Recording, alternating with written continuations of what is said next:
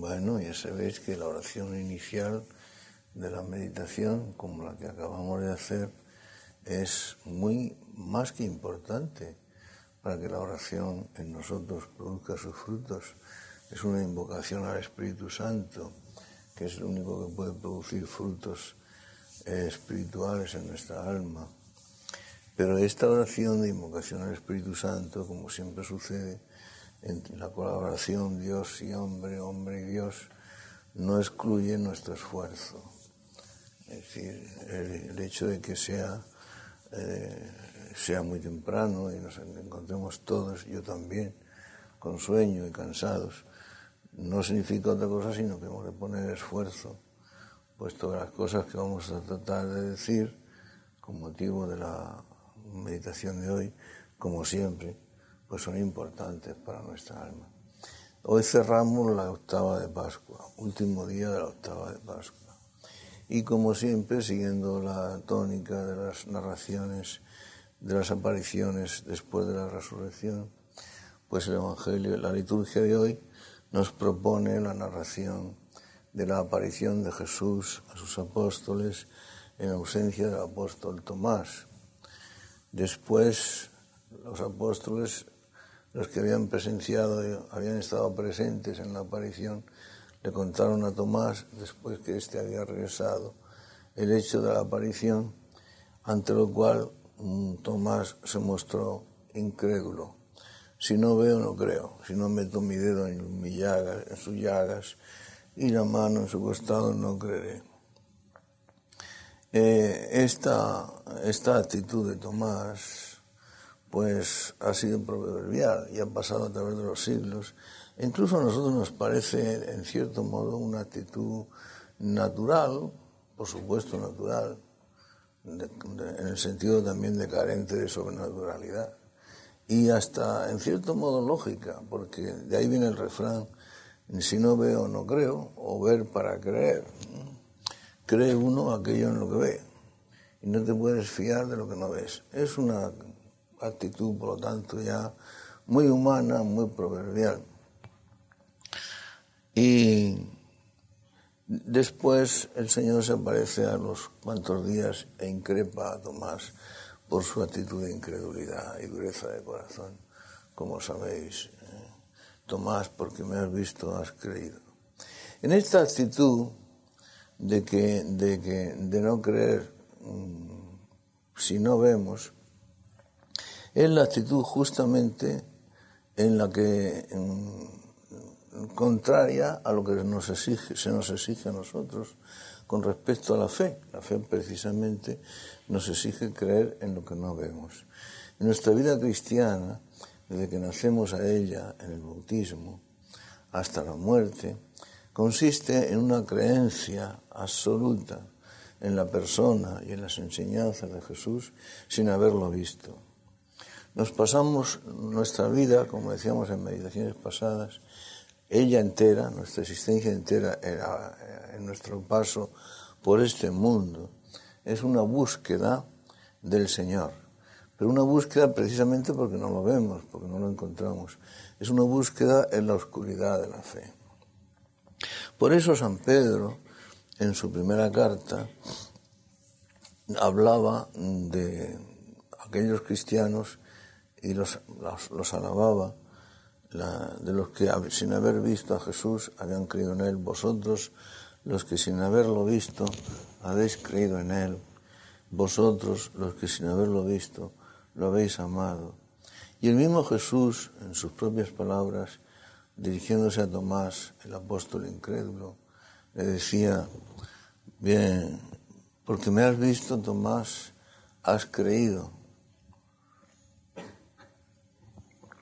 Bienaventurados aquellos que sin haberme visto han creído.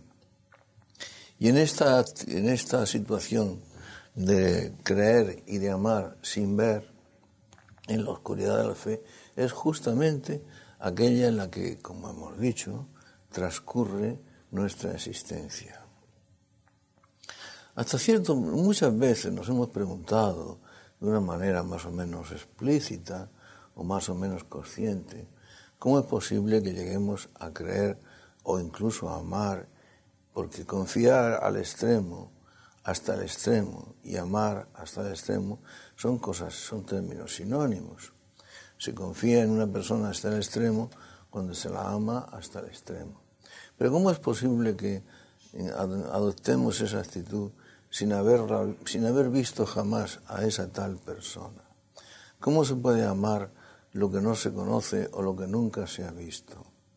Y sin embargo, así es, porque el conocimiento, como hemos dicho tantas veces, que llegamos a adquirir de Jesús, la percepción que llegamos a vivir con respecto a Jesús, se produce en nosotros a través de la fe, como sabéis.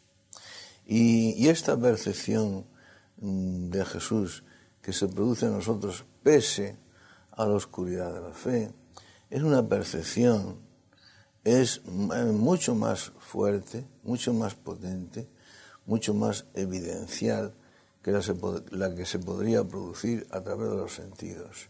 Después hablaremos de esto. Pero eh, eh, es, es explicable que durante nuestro paso por, nuestro mundo, por este mundo, durante nuestra existencia en la iglesia peregrina, que es en la que vivimos ahora, la iglesia triunfante es la del cielo, la iglesia purgante es la del purgatorio. Pero ahora nosotros vivimos en la iglesia peregrina, en la iglesia militante, en la iglesia que lucha, en la iglesia que camina y camina en la oscuridad de la fe. ¿Por qué se nos hace vivir en esta oscuridad de la fe? ¿Por qué amamos a una persona y la amamos con todas nuestras fuerzas? Así se nos exige, con todo nuestro corazón, con toda nuestra mente, con toda nuestra alma, sin haberla visto. ¿Por qué dar lugar en nosotros a esta actitud de ansiedad, de nostalgia, de deseo de encontrarse con la persona amada, un deseo cada vez más vehemente a lo largo que va transcurriendo nuestra vida?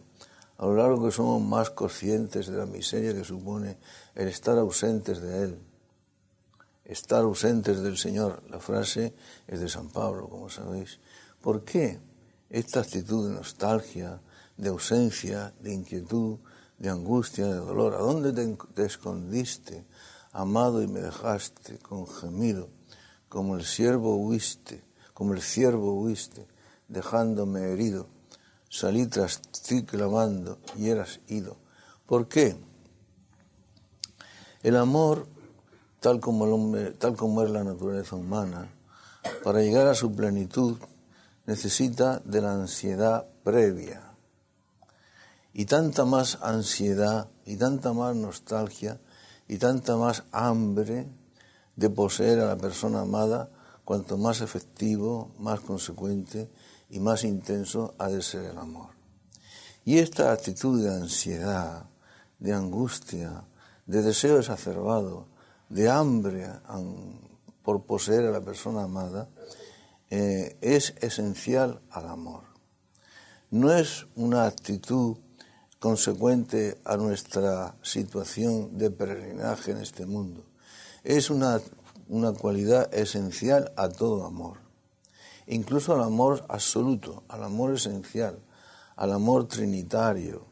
Lo que pasa es que en Dios, al no existir tiempo, al vivir solamente en la eternidad, al ser, Dios eterno y simplicísimo, desde siempre el Padre ha amado al Hijo, desde toda la eternidad, no ha habido un momento anterior. Y desde toda la eternidad, sin haber momento anterior, el Hijo ha amado al Padre. Nosotros no somos eternos, ¿eh? somos seres finitos, somos seres creados y además mm, ha sido dispuesto que ahora vivamos en el tiempo. Por lo tanto, nosotros hemos de vivir en el tiempo esta actitud de hambre, de ansiedad, de nostalgia, de búsqueda ansiosa, que en el seno de la Trinidad se da, pero que se da sin el tiempo, se da en el ya. Nosotros se da en el todavía, ¿no? Esto es difícil de comprender, porque esto es profundizar muy mucho en lo que es la teología y, en lo que es la esencia del amor, pero es así. Bueno, con respecto a la actitud al Evangelio de hoy, de la actitud incrédula de Santo Tomás, de la actitud que a nosotros nos parece cuasi natural, de ver lo que creemos y de no ver sino, de no creer si no vemos, eh, cuando, si no veo no creo, pues podemos pensar mm, que de lo que se trata es de creer en Jesús sin haberlo visto. Y en efecto así es, pero así no es. Es y no es. ¿Qué quiero decir con esto? Pues sí, se trata de, de, creer en Jesús, en su persona, en su doctrina, de confiar en su persona, en su doctrina, y de amar a Jesús sin haberlo visto. En efecto, es eso, pero no es eso. ¿Por qué no es eso? Porque es mucho más que eso. No se trata de una mera creencia en una persona a la que aún no hemos visto y a, la que aún no hemos poseído. Es mucho más que eso. Es que la creencia y la confianza y el amor hacia esa persona que aún no hemos visto es mucho más que creencia. En primer lugar, porque como hemos dicho al principio, aunque no lo percibamos por los sentidos corporales, la vista, el oído, el tacto, la percepción que de él produce en nosotros la fe es mucho más perfecta, mucho más intensa que la que podría producir, podrían producir los sentidos puramente corporales. En la segunda de los Corintios, decía el apóstol San Pablo, pues en el primero de los Corintios, quizá he apuntado la cita mal, si no, la, os la diré de memoria. Bueno, tengo últimamente como tengo la cabeza. No sé si es en la primera de los Corintios. Bueno, tampoco es en la Corintios, lo cual quiere decir que apuntado mal la cita. Dice, todos nosotros, a cara descubierto, a cara descubierta, revelada facie, revelamos como espejos la gloria del Señor a través de la acción del Espíritu Santo en nosotros todos nosotros, a rostro descubierto, nos vamos transformando en su propia imagen y vamos revelando en nosotros el rostro del Señor a través de la acción del Espíritu Santo en nosotros. Luego, si vamos reflejando en nosotros el rostro del Señor eh, y nos vamos transformando en su propia imagen a través de la acción del Espíritu Santo en nosotros, esto quiere decir mucho más que una mera creencia en una persona a la que no vemos o en un simple amor a una persona a la que no poseemos. Porque si se va reflejando en nuestro, en nuestro rostro la gloria del Señor y nos vamos transformando en su propia imagen a través de la acción del Espíritu Santo en nosotros, esta transformación y este reflejo de la gloria del Señor en nuestro propio rostro tiene que trascender al exterior, porque si no, ¿qué reflejo es ese? ¿Y qué transformación es esa? Por lo tanto, pensar que se trata simplemente de creer en una persona a la que no vemos o de amar a una persona a la que no poseemos es cierto, pero es una forma tan superficial de ver las cosas y de sentir las cosas y vivir las cosas. Es algo absolutamente superficial, porque la realidad, como siempre ocurre en la existencia cristiana, es mucho más profunda y la verdad, como siempre ocurre en la pastoral cristiana, es mucho más profunda de lo que se nos suele decir y de lo que nos se nos suele enseñar. Y se nos suele enseñar con superficialidad y se nos suele hablar con superficialidad porque no se vive en intensidad y en profundidad. Porque nadie da lo que no tiene y nadie enseña lo que no sabe. Todos nosotros, a rostro descubierto, y la prueba, de tal manera, la vivencia de Jesús ha de ser tan intensa en nosotros, por eso os decía que no se trata meramente de creer en una persona a la que no vemos, sino que la vivencia de Jesús ha de ser tan intensa en nosotros que, que realmente se produzca en nuestra vida una cristificación, una transformación en Jesús. Ya vivo yo pero ya no soy yo quien vive, sino que es Cristo el que vive en mí. Si esta transformación de nuestra vida en la de Cristo, si esta no es, eh, el que me ame, el que me coma mi carne y beba mi sangre, vivirá por mí y yo en él, si esta cristificación y esta nuestra transformación en Cristo es algo real y no puramente metafórico o simbólico o, hablar por hablar, tiene que manifestarse al exterior. Por lo tanto, es algo muchísimo más intenso eh, que, simplemente creer en una persona a la que no vemos. Tiene que ser algo que hierva nuestro interior, que dinamice nuestro interior, que vivifique nuestro interior, que, anifique, que animifique nuestro interior y también nuestro exterior. De tal manera. Vamos a ver si esta cita sí que la he apuntado bien. De tal manera, porque si estamos llamados a ser testigos de Jesús, si estamos llamados a convencer a los demás acerca de la persona de Jesús, de la vida de Jesús, de la existencia de Jesús y de la doctrina de Jesús, eso tiene que manifestarse en nosotros y no meramente a través de nuestras palabras. El contenido y el sonido de nuestras palabras sería bocina, sería puramente flatus vocis, sonido vacío, si eso no se, se manifestara en nuestra propia vida. Porque nosotros aunque vivimos, nos vemos continuamente entregados a la muerte por causa de Jesús, para que la vida de Jesús se manifieste en nuestra carne mortal. Carne mortal, para que no quede ninguna ambigüedad ni ninguna duda. Ni siquiera dice para que se manifieste en nuestro cuerpo, sino para que se manifieste en nuestra carne mortal, que es una expresión más fuerte todavía. Luego esto tiene que manifestarse al exterior. Luego esto tiene que verse. Y fijaos la expresión del apóstol, que, que nos puede pasar desapercibida. Porque nosotros, aunque vivimos, ¿qué significa esta expresión, aunque vivimos? O a pesar de que vivimos, ¿por qué dice eso el apóstol?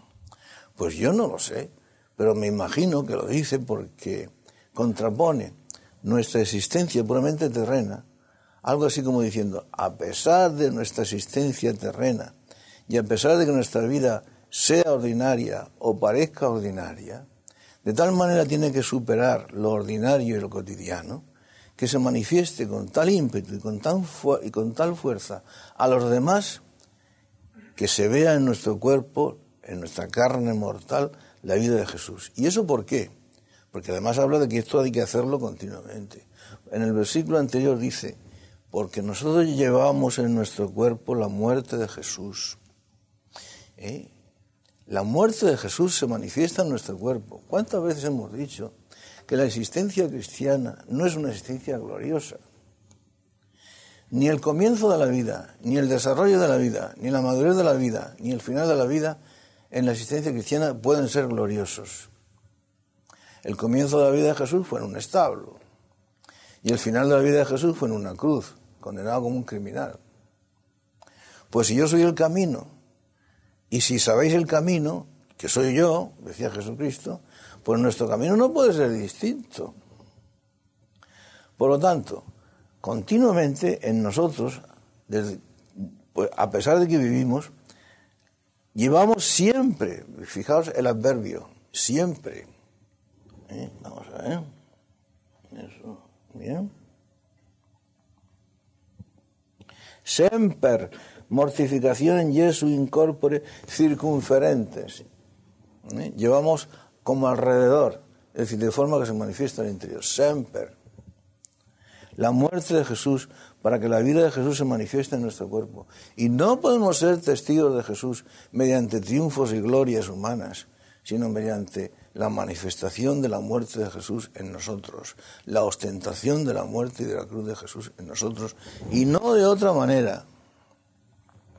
Porque a mí que nadie me moleste. Dice, así termina la epístola a los Gálatas. Porque yo llevo en mi cuerpo estigmas de Jesús, las señales de Jesús. Señales con referencia a los estigmas. no se referiría tanto el apóstol, no está claro, a los estigmas de la crucifixión, sino a las señales de Jesús. Pero a tales señales, que al emplear la palabra estigma, quiere decir, me parece a mí, a tales señales que manifiesten más bien la muerte de Jesús y los sufrimientos de Jesús que no, sus, que no triunfos y glorias y bombos humanos.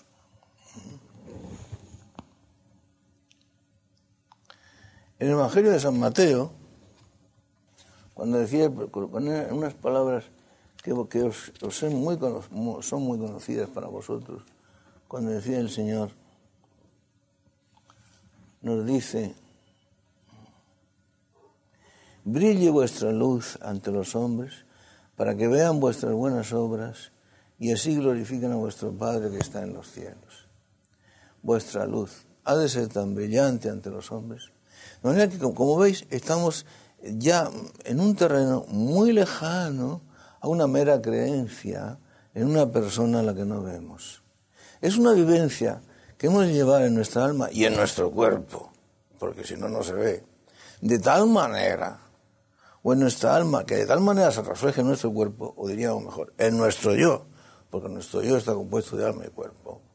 No podemos hacer una separación. Que tal, de tal manera si fuera una mera creencia en una persona a la que no vemos, no, no, es una vivencia de tal intensidad. Habla de vuestra luz, de una luz que tiene que brillar ante los hombres, que tiene que manifestarse ante ellos, para que así y de esa manera, y solo de esa manera, podamos ser testigos de Jesucristo. Fijaos si esto nos exige que nuestra vida esté, ande muy lejana muy lejos de lo que podríamos llamar una vida, podríamos llamar una vida ordinaria y vulgar. Porque si llevamos una vida ordinaria y vulgar, si llevamos una vida como la de todo el mundo, si somos como los demás y pensamos como los demás y hablamos como los demás y vivimos como los demás, ¿qué testimonio vamos a dar? ¿Y cómo nuestra luz va a brillar ante los hombres de manera que entonces eh, les subyugue la imagen de Jesús? Ah, con que creer en una persona a la que no, ve, a lo que no vemos y ya está. Pues no está. Porque eso sería solamente el comienzo del comienzo del comienzo.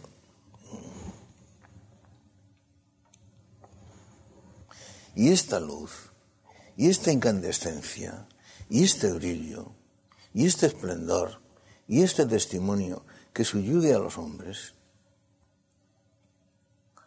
ha de ser de tal manera que lo vean los demás y nosotros no lo veamos. Él no era la luz y sin embargo vino para dar testimonio de la luz. Pero Él no era la luz. Pues aunque tú no seas la luz, has venido para dar testimonio de la luz. San Juan en su prólogo aplicaba esas palabras al Bautista pero lo mismo la puede aplicar a cualquiera de nosotros. Él no era la luz, pero vino para dar testimonio de la luz. De tal manera que nuestro cuerpo efectivamente ilumine y brille. No se ha hecho la luz para ponerla debajo del celemín, sino sobre el candelero, para que ilumine a todos. Para que ilumine a todos. ¿Y eso cómo y por qué? Si eres sencillo, si eres humilde, si eres pequeño, si eres puro, si eres limpio de corazón, si tienes deseos de ser bueno, de amar a Jesús, entonces esa luz, ese esplendor, esa incandescencia, ese brillo, esa luminosidad, se manifestará de tal forma al exterior.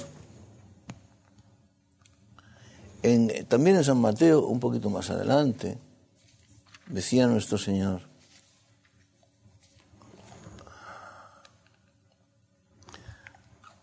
porque si tu ojo es puro, todo tu cuerpo estará iluminado.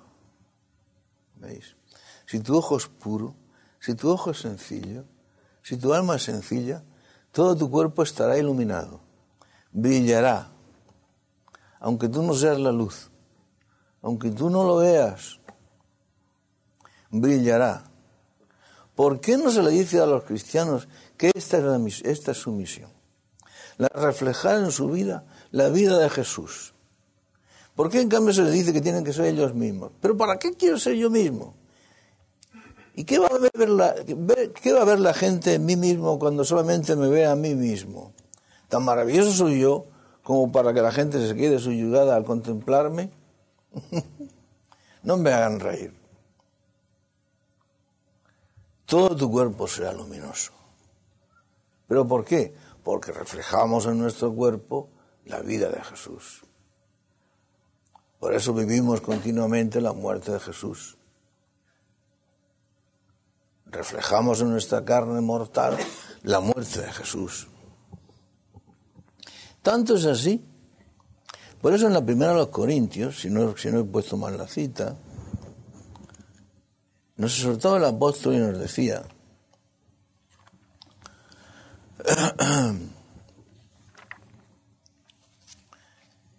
Otra consigna que se nos olvida con frecuencia y que viene a parar lo mismo.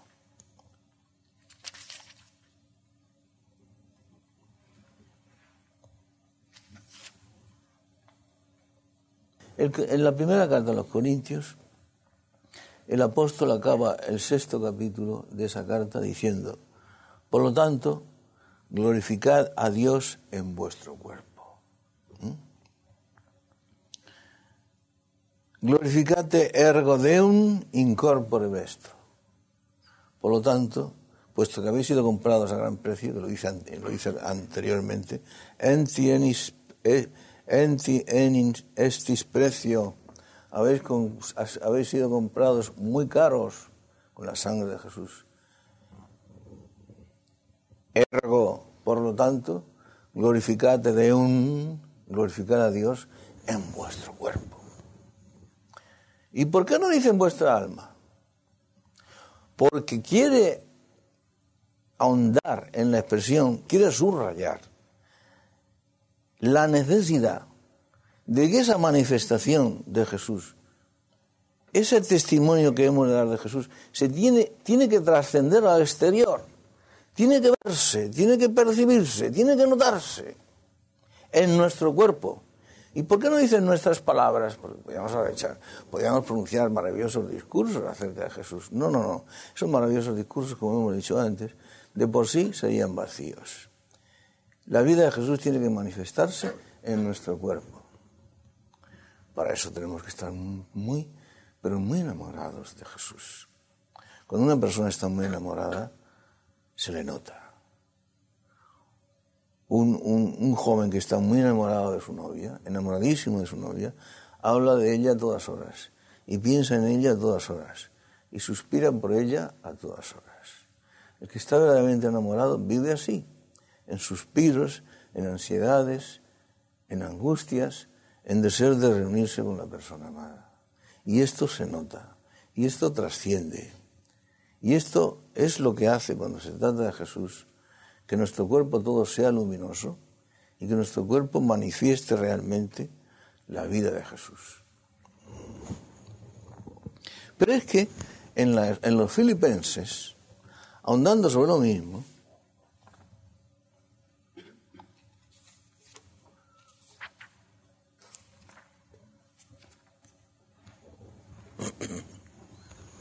el apóstol nos dice, algo muy expresivo. Dice, porque con toda seguridad, dice el, apóstol en la carta a los de Filipos, en el capítulo primero, dice, porque con toda seguridad, ahora, como siempre, ¿veis? O sea, continuamente, o sea, siempre, o sea, a lo largo de toda su vida, siempre, con toda seguridad, ahora como siempre, Cristo será glorificado en mi cuerpo, tanto en mi vida como en mi muerte. Mi vida servirá para glorificar a Cristo en mi cuerpo y mi muerte servirá para glorificar a Cristo en mi cuerpo. Mi vida servirá para glorificar a Cristo y mi muerte servirá para glorificar a Cristo. Una vez más, el apóstol nos señala el camino nos señala, por lo tanto, el camino de la cruz. Un camino de la cruz al, que, solo podemos, por el que solo podremos caminar y que solamente puede ser fructífero para nosotros y para los demás, para nosotros fructífero y para los demás testimonio, cuando sea un camino por el que andemos animados, conducidos por el amor.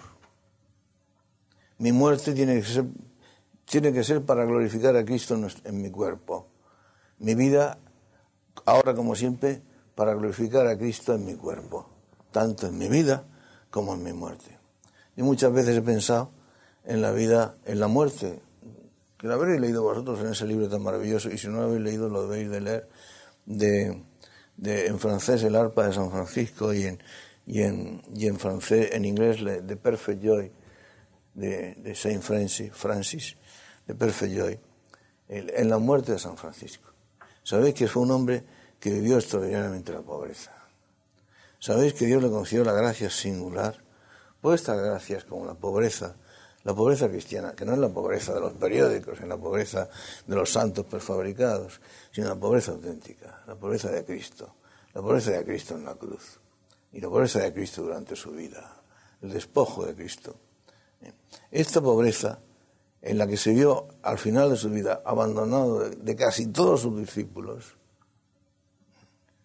y que, yaciendo en aquel camastro en el que yacía, lleno de terribles e intensísimos dolores, traspasado de llagas, las llagas de, las manos, las llagas de los pies, la llaga del costado que le emanaba constantemente sangre, le tenían que poner constantemente paños para, para, para que se empapara en aquella sangre de la que emanaba eh, que emanaba constantemente. Y, al final, en los últimos momentos de su vida, le parece excesivo y pide que lo pongan en el puro suelo, completamente desnudo, sin nada, en el puro suelo, para morir así, en la pobreza total y en el despojo total.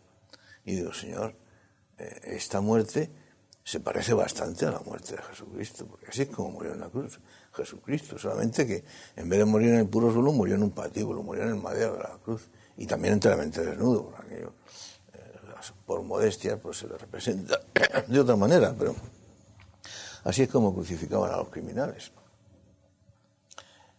Esa es, esa es, ese es el modelo de la muerte cristiana. Y en la medida en que nuestra, en nuestra muerte o nuestra vida se aproxime a eso,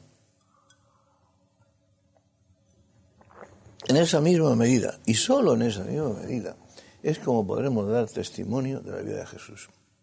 Pero claro, todo esto que os estoy diciendo es muy elevado. Y como muy elevado que es, solamente puede ser comprendido por las personas que amen de verdad, que estén enamoradas de verdad.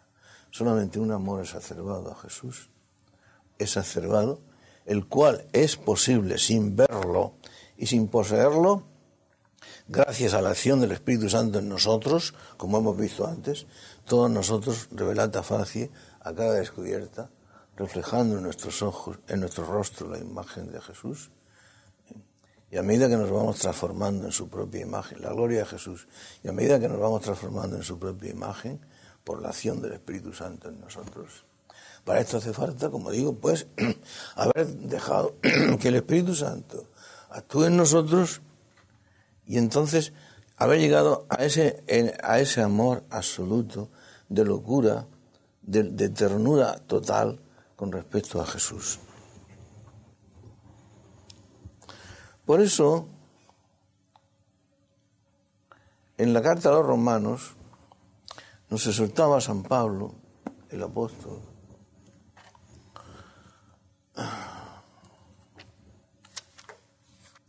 Al principio del capítulo 12, en la carta a los romanos, nos exhortaba el apóstol y nos decía, por lo tanto, hermanos, os exhorto para que ofrezcáis vuestros cuerpos como ofrenda viva, santa y agradable a Dios. ¿Eh?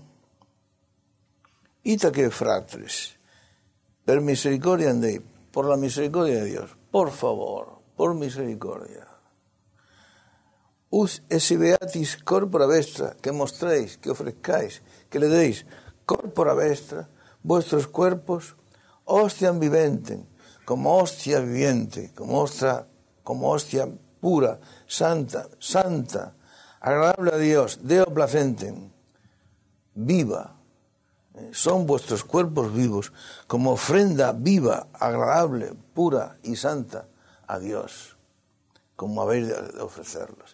Este, este es el culto, este es vuestro culto racional. Este es, es decir, vuestro culto espiritual. Este es el culto que vale. Este es el culto que Dios aprecia. Esto es lo que Dios busca y espera de vosotros y no otra cosa. Cuando contemplamos nuestras propias vidas y las vidas de los cristianos que nos rodean, a dónde ha llegado el cristianismo de nuestro tiempo, la pastoral de nuestro tiempo, la teología de nuestro tiempo, y vemos cuán lejos está todo eso, nuestras vidas, las vidas de los demás cristianos, la pastoral moderna, la teología moderna, de las enseñanzas de la Biblia, del Nuevo Testamento, de las enseñanzas de Jesús y de sus apóstoles más, más, eh, más allegados a Él. Y vemos la diferencia, la distancia inmensa que media entre una cosa y otra. ¿Cómo no vamos a, sentir cierta tristeza y cierta nostalgia y un profundo deseo de hacer más sinceras nuestras vidas, más conformes con las exigencias de la vida cristiana, de la existencia cristiana, más conformes con las enseñanzas de Jesús. Fijaos que eso, al contrario de lo que el demonio trata de insinuar en nuestro corazón y en nuestra mente, no solamente no haría nuestra existencia, nuestra vida más desgraciada, sino al contrario. Es la única cosa que nos haría extraordinaria, inmensa, soberbiamente felices, ya en este mundo en medio de nuestras pruebas, en medio de nuestros sufrimientos, en medio de esa búsqueda ansiosa de la que hablábamos antes, con la cual tratamos de encontrar a Jesús en la oscuridad y, con la cual transcurre, a lo largo de la cual transcurre toda nuestra existencia. ¿Cuántas veces el demonio nos hace creer que viviendo nuestras propias ideas, viviendo nuestros propios gustos y deseos, nos realizamos a nosotros mismos y somos más felices. Y, nos, y nos quita de delante, nos pone un velo para que no lo veamos, un velo en nuestra mente y un muro en nuestro corazón para que no lo veamos, no lo comprendamos y no lo sintamos. Nos quita de delante la visión y el sentimiento de que solamente siendo perfectamente humildes, absolutamente eh, pobres, enteramente niños, totalmente sencillos, es como seríamos verdaderamente felices. Y siendo verdaderamente felices, es como entonces seríamos luminosos, todo tu cuerpo será luminoso. Si tu ojo es puro, todo tu cuerpo será luminoso. Es como seríamos luminosos para los demás, verdaderos testigos para los demás. ¿Por qué hemos creído siempre que el pecado del apóstol Tomás consistió meramente en, que no creyó porque no vio. Tenía que haber creído, pero creer sin ver o amar sin ver no es más que el primer paso del primer paso del primer paso de lo que ha de ser una existencia cristiana completa, llena, auténtica, sincera y maravillosa. La existencia de los santos, la que Dios espera de vosotros, la que la Iglesia necesita de vosotros en estos momentos dificilísimos en los que estamos viviendo y en los más difíciles todavía en los que vamos a entrar y en los que vamos a vivir. Así que, hijos míos, en este día en que los de Pamplona, nuestros hermanitos tan queridos, se, nos, se, se separan de nosotros por unos meses y se nos van, y nosotros continuamos nuestra vida ordinaria, mañana de nuevo al colegio, etcétera, pues sintámonos llenos de alegría, llenos de ilusión, llenos de esperanza, llenos de confianza en Dios. Creamos en la santidad. Soñemos con la santidad. Creamos y soñemos en el amor de Jesús, porque, como tantas veces hemos dicho, solamente se nos, se nos concederá, se nos otorgará aquello en lo que hayamos creído y en lo que hayamos soñado. Tanto cuanto. Si hemos soñado poco, se nos dará poco. Si hemos soñado mucho, se nos dará mucho. Si nuestra ilusión ha sido pequeña, recibiremos muy poco. Si nuestra ilusión ha sido grande, recibiremos mucho. Al que tenga, al que tenga mucho, se le dará más y abundará. Y al que tenga poco, hasta lo poco que tiene, le será quitado. Pero ¿por qué olvidamos estas palabras del Señor? ¿Y por qué no somos más conscientes de todas las enseñanzas del Evangelio, del Nuevo Testamento? ¿Por qué? Eh, nos privamos de ser inmensamente felices con la alegría tope que se puede lograr en este mundo y privamos a los demás, aquellos que Dios nos, en, su, en su corazón nos tenía encomendados, de que vivan esta misma alegría y esta misma existencia a la que tanto ellos como nosotros estamos llamados. Y todo por la mediocridad de nuestra vida, por la vulgaridad de nuestra vida y por la falta de generosidad en nuestro corazón. Cosas todas que no van a ocurrir así, porque para eso confiamos en el Señor, para eso creemos en el poder del Señor, por eso estamos convencidos de que nuestra debilidad es será llenada por su fuerza y que es nuestra debilidad cuando brilla su fuerza. Y por eso vamos a, para ello vamos a confiar también en nuestra Madre del Cielo que nos lo va a conceder para eso nuestra Madre y por eso está deseosa de dárnoslo y de concedérnoslo y así va a ser. Y esa va a ser nuestra existencia en este mundo ¿eh? preludio de nuestra alegría del cielo